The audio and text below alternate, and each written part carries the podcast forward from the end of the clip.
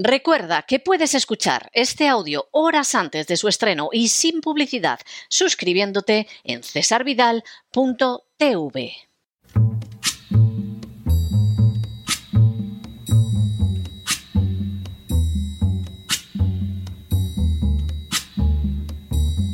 La voz con César Vidal, desde el exilio.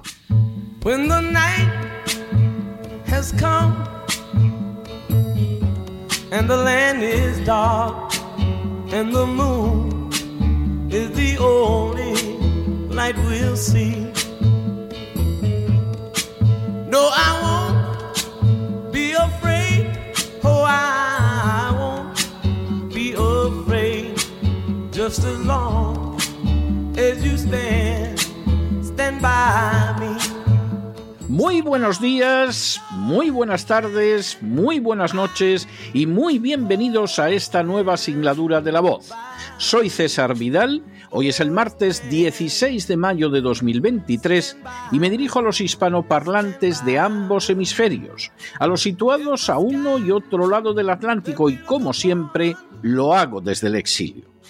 Corría el año 1788 y más concretamente el día 30 de enero, cuando el New York Packet publicó un brillante artículo cuyo autor se presentaba bajo el seudónimo de Publius. En el artículo se afirmaba lo siguiente: The accumulation of all powers, legislative, executive and judiciary, in the same hands, whether of one, a few or many, and whether hereditary, self-appointed or elective, may justly be pronounced the very definition of tyranny. Lo que podría traducirse como la acumulación de todos los poderes, legislativo, ejecutivo y judicial, en las mismas manos, sean las de una persona, las de unos pocos o las de muchos, y sea hereditario, autonombrado o electivo, puede ser declarada con justicia como la misma definición de la tiranía. Sin duda, el texto constituía una declaración de principios de extraordinaria sagacidad.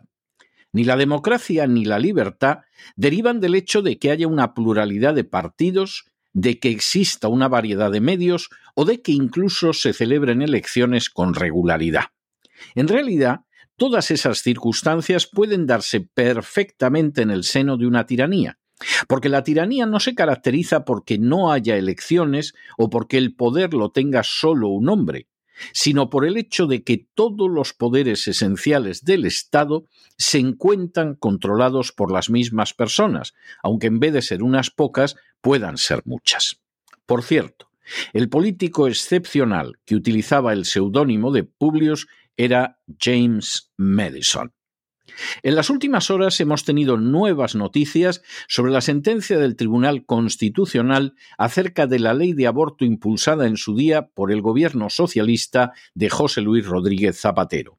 Sin ánimo de ser exhaustivos, los hechos son los siguientes. Primero, la primera legalización del aborto tuvo lugar en España en el año 1936 y en la región de Cataluña mediante un decreto firmado por Josep Tarradellas el día de Navidad. Dicha norma autorizaba el aborto durante las doce primeras semanas de embarazo. El texto iba contra la Constitución porque Cataluña no tenía esas competencias, pero fue seguido al año siguiente por una norma similar derivada del Gobierno Nacional y más en concreto de la ministra de Sanidad anarquista Federica Montseny. Segundo, la, derrota del Frente Popular en 1939 implicó la abolición de la ley del aborto y no volvió a aprobarse otra hasta la Ley Orgánica 9 1985 de 5 de julio de ese año.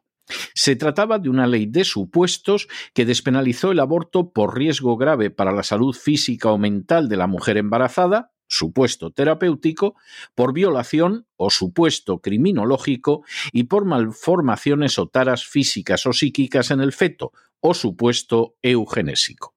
Tercero, de acuerdo con esta ley, la gestante podía interrumpir el embarazo en centros públicos o privados en las primeras 12 semanas en el caso criminológico, en las 22 primeras semanas en el eugenésico y en cualquier momento del embarazo en el caso terapéutico. La ley salió adelante, pero el Tribunal Constitucional realizó referencias a la inconstitucionalidad de algunos aspectos que colisionaban con derechos fundamentales como el derecho a la vida.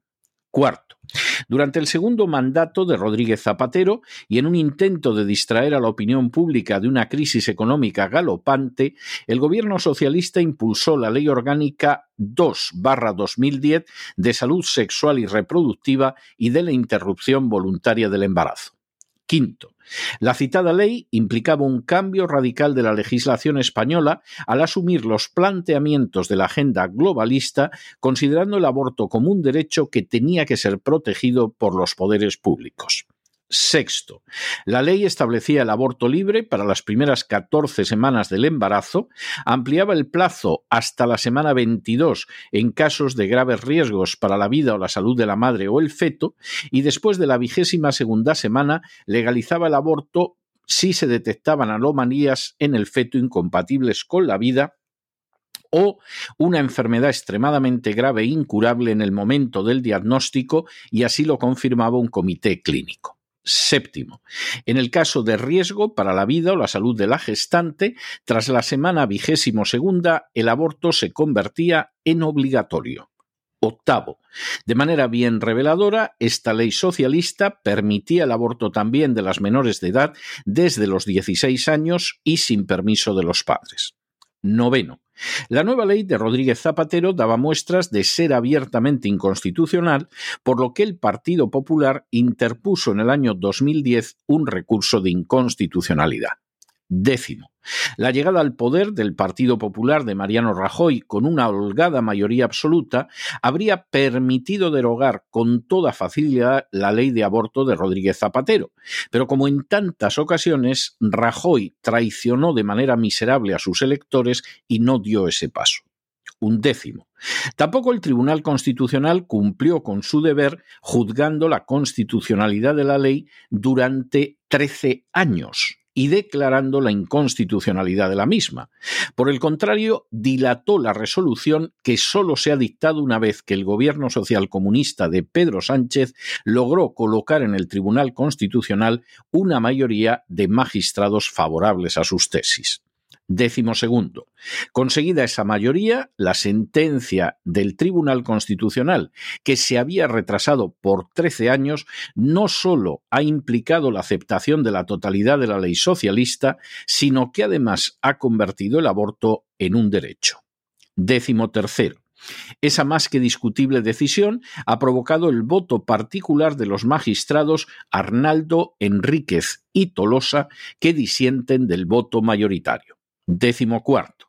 Según los citados magistrados, la denominada interpretación evolutiva se utiliza para eludir el diálogo con la sentencia del Tribunal Constitucional 53-1985, obviando, entre otras cosas, que la doctrina de esa sentencia sobre el alcance de la protección constitucional al nasciturus y a la vida humana en formación.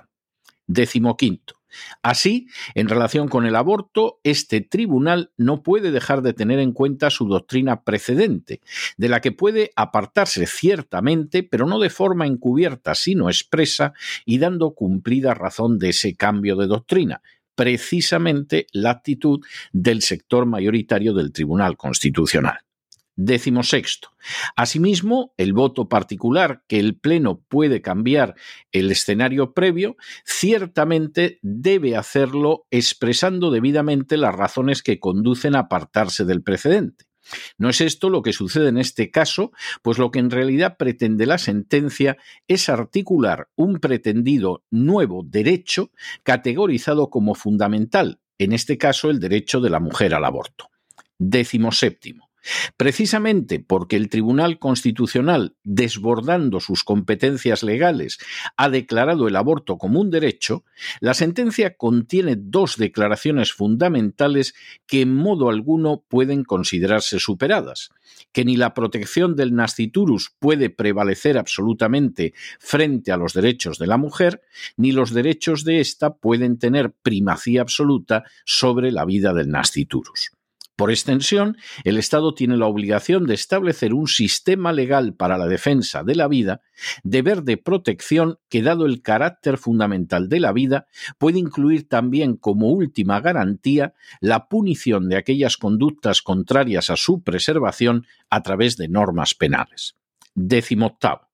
El voto particular de los tres magistrados indica que no solo estos principios no estaban superados en 2010, cuando se aprobó la ley cuyos preceptos impugnados son objeto de este recurso, sino que, como se ha dicho, es su propia exposición de motivos la que se refiere constantemente a la doctrina de la sentencia del año 85 hasta cuatro veces distintas para justificar que no la contradice. Noveno. Precisamente por ello, los magistrados que emitieron un voto particular señalan que la sentencia de la que disentimos no se limita a analizar si la concreta opción regulatoria plasmada por el legislador en el texto legal sujeto a enjuiciamiento respeta o desborda los límites constitucionales, sino que excediendo el alcance y los límites del control de constitucionalidad que corresponde a este tribunal, viene a reconocer un nuevo derecho fundamental, el derecho de la mujer a la autodeterminación respecto de la interrupción del embarazo. Vigésimo. Según el voto particular, con ello se da un paso más lejos que se apoya en la interpretación evolutiva de la Constitución para con notable voluntarismo calificar como consensos acerca de la consideración jurídica de la interrupción voluntaria del embarazo la afectación existencial que el embarazo supone para la mujer y su incidencia en sus derechos constitucionales que el Estado debe respetar en todo caso al articular la protección de la vida prenatal. Vigésimo primero.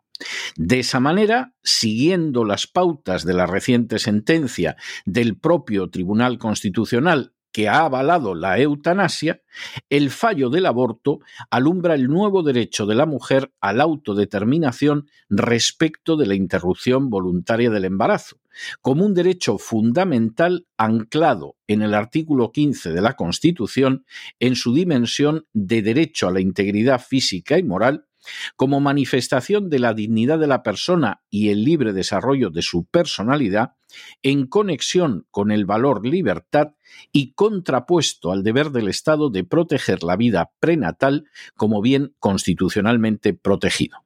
Vigésimo segundo.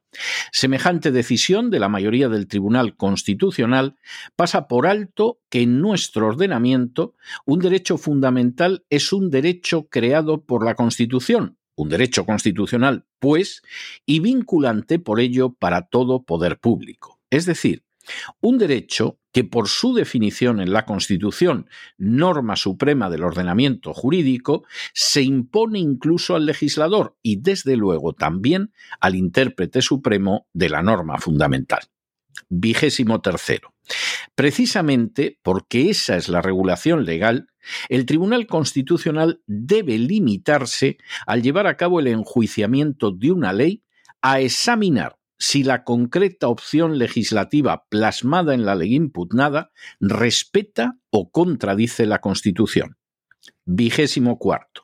De hecho, como señalan los tres magistrados en su voto discrepante, cualquier otra operación excede el alcance y los límites del control de constitucionalidad que corresponde a este tribunal.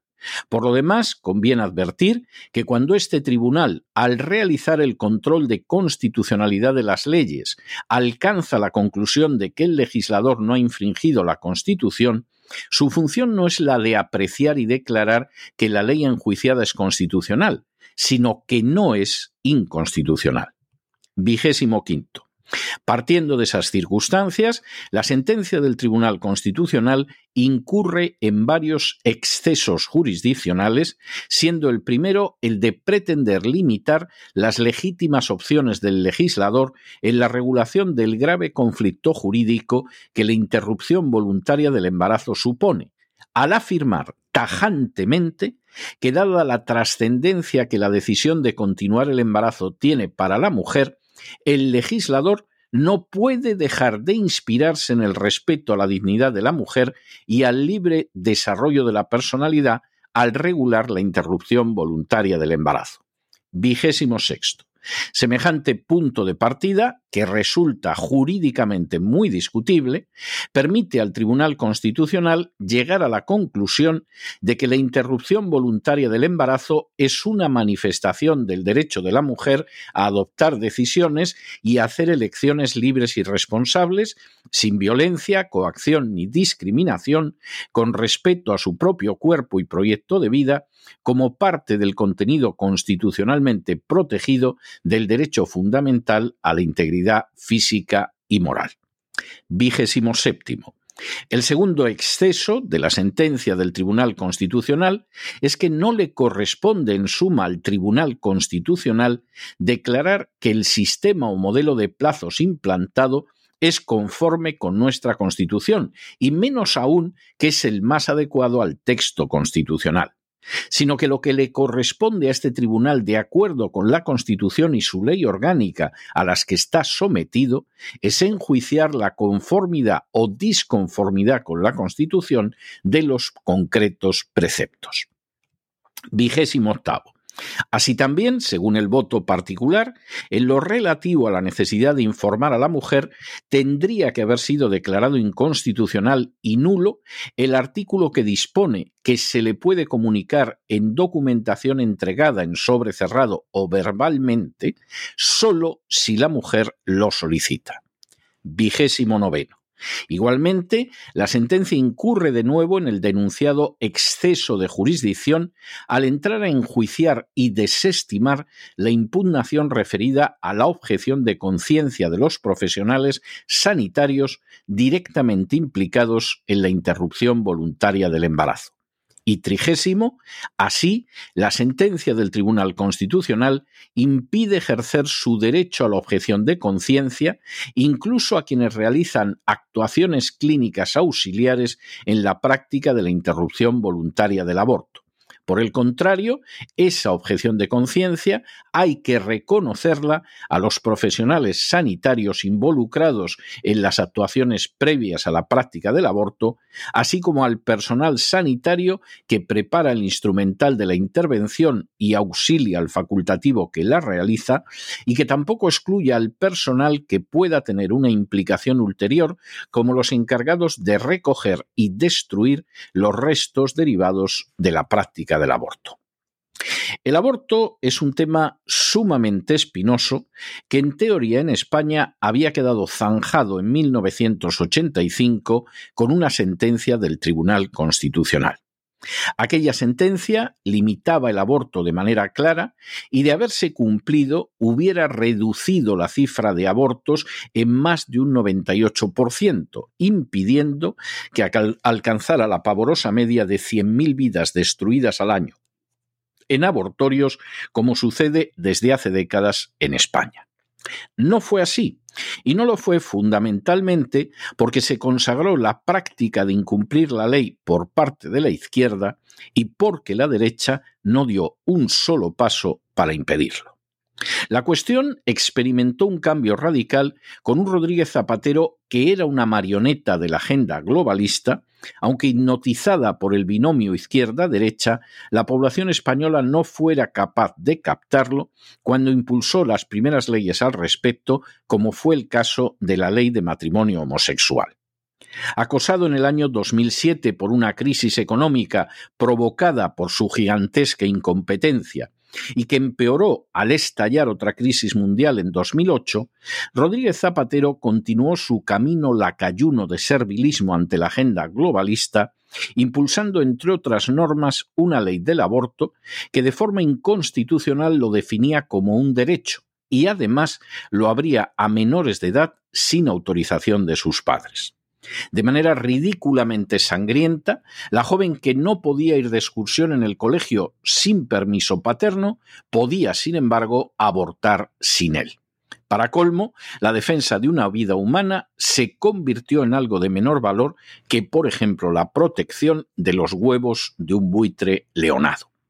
La ley de aborto de Rodríguez Zapatero fue objeto de un recurso ante el Tribunal Constitucional presentado por el Partido Popular. Con todo, cuando este partido llegó al poder en 2011 con una sobradísima mayoría absoluta, podía haber derogado la ley como había prometido. Pero como en tantas otras situaciones, el Partido Popular demostró una absoluta falta de principios morales y una carencia total de respeto hacia sus votantes, negándose a dar ese paso prometido.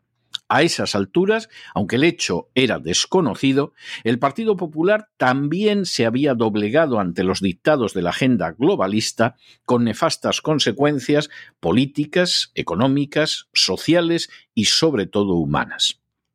Durante 13 años, 13, el Tribunal Constitucional no dictó sentencia alguna sobre el aborto, aunque sí fue introduciendo en otras resoluciones principios de nula legalidad que permitían cambiar el contenido del texto de la Constitución sin seguir la vía legal. Así, en su sentencia sobre el matrimonio homosexual, el Tribunal Constitucional reconoció que no tenía encaje en la Constitución, pero justificó su mantenimiento alegando que desde su aprobación en 1978 la sociedad española había cambiado mucho. ¿Cómo sabía esto el Tribunal Constitucional y hasta qué punto podía aplicar ese razonamiento queda a juicio de los oyentes? Porque lo cierto es que ese disparatado razonamiento, que fue pasado por alto por políticos y furcias mediáticas, resultaba extremadamente peligroso, ya que equivalía a decir que la Constitución podría ser pisoteada, alegando, eso sí, que la gente ya no piensa como cuando se promulgó. En el año 2018 llegó al poder un gobierno social comunista presidido por el socialista Pedro Sánchez. Totalmente sometido a los dictados de la agenda globalista, Sánchez, que tuvo entre sus primeras acciones en el poder la de almorzar con George Soros en compañía de Josep Burrell, intentó desde el principio imponer la citada agenda valiéndose del control sobre el poder judicial. Así, impulsó la legalización de la eutanasia de tal manera que en total sometimiento a la agenda globalista, en 2021 España se convirtió en el quinto país del mundo en abrir la vía legal para el exterminio masivo de ancianos y enfermos. El control del Tribunal Constitucional permitió inmediatamente a Pedro Sánchez que este organismo dictara sentencias favorables a sus puntos de vista, como la mencionada del aborto, que no sólo considera constitucional la norma de Rodríguez Zapatero, sino que además lo convierte en derecho de la mujer. La posición de la mayoría del Tribunal Constitucional ha sido rebatida de manera brillante y sólida con el voto particular de los magistrados Arnaldo Enríquez y Tolosa, que han dejado de manifiesto cómo la sentencia contradice la jurisprudencia del Tribunal Constitucional sobre el aborto, cómo los magistrados se han excedido al declarar como derecho acciones concretas cuando no tienen autoridad legal para ello y al usurpar así las funciones del legislativo. A decir verdad, la sentencia del Tribunal Constitucional sobre el aborto marca un día siniestro, aciago y negro en la historia de España.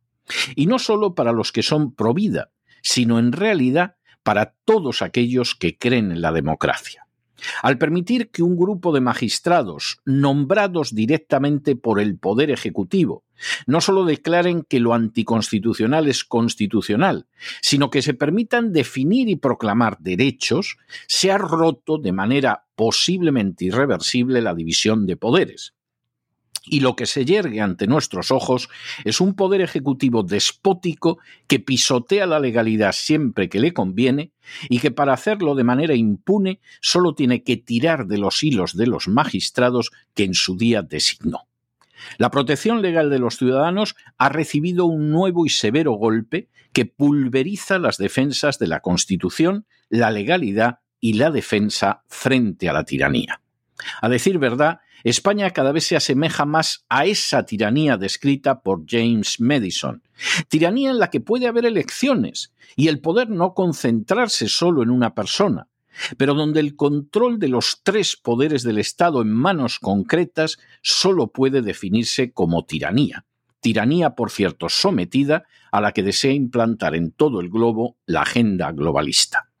Precisamente por ello, constituye una obligación suprema el pensar en la manera de articular la resistencia frente a este tipo de repugnante dictadura del despotismo, respaldado incluso por las togas que, por definición, deberían garantizar el cumplimiento de la Constitución y de las leyes.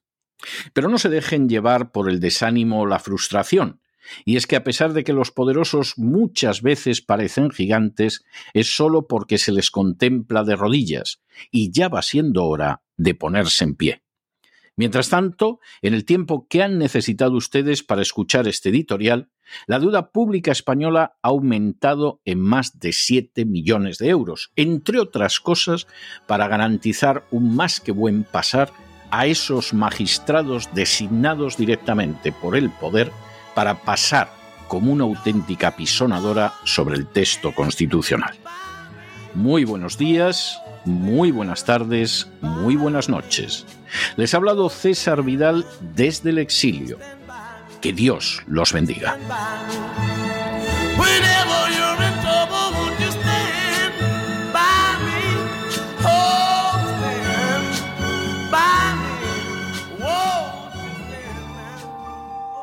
Esta sección está patrocinada por crowdfunding con el siguiente mensaje. Nuestro Señor Jesucristo, el único Dios verdadero, es misericordioso y nuestro Salvador.